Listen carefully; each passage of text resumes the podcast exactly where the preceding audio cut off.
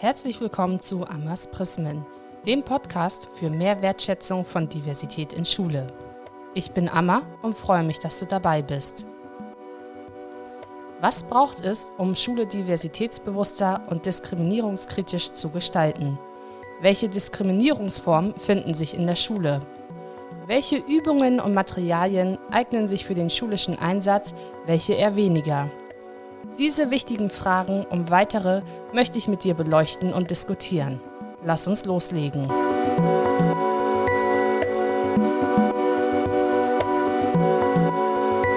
Durch die erste Folge kennst du meine Stimme bereits.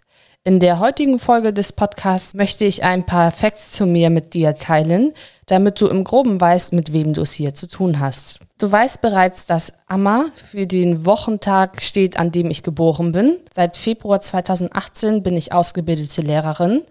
Ich habe die Unterrichtsfächer Arbeitslehre Technik und evangelische Religion studiert. Und die unterrichte ich auch an einer Stadtteilschule hier in Hamburg in den Jahrgängen 5 bis 10. Und unterrichten tue ich aber noch viel mehr Fächer. Im letzten Schuljahr, sprich 2020, 2021, habe ich meine 10. Klasse abgegeben. Es war eine sogenannte ähm, Profilklasse mit dem Schwerpunkt auf dem Fach Gesellschaft.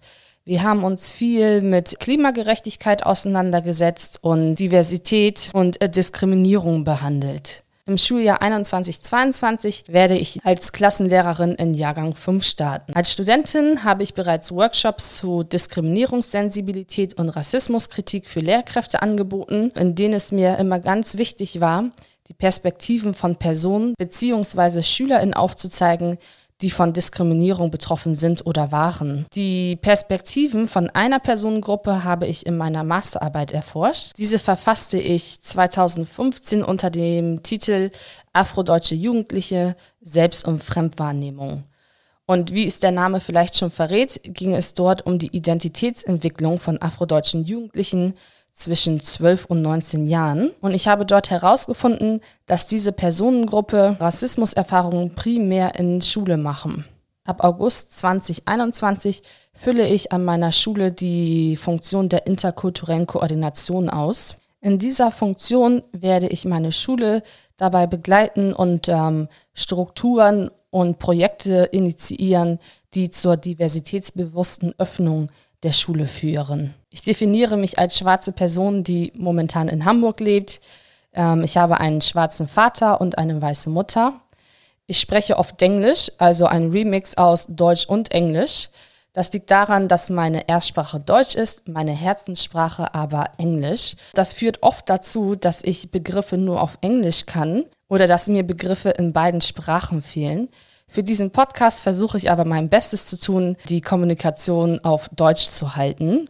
Und ähm, ja, was kann ich noch zu meinem Privaten sagen? Ich koche sehr gerne. Seit kurzem koche ich mit Leidenschaft westafrikanische Gerichte, fahre gerne Fahrrad und ähm, wenn ich dann Zeit habe, lese ich auch gerne Bücher. Ich hoffe, dass dir diese kleinen Facts zu mir geholfen haben, ein Bild zu der Person hinter dem Podcast zu bekommen. Jetzt am Schluss bleibt mir noch ein ganz großes Dankeschön an dich zu richten. Vielen, vielen Dank, dass du dabei warst. Ich hoffe, dass du aus dieser Folge etwas mitnehmen konntest, dass sie dir Spaß gemacht hat und ich dich auch beim nächsten Mal bei Amas Prismen begrüßen darf. Besuche auch gerne meine Social Media Seiten.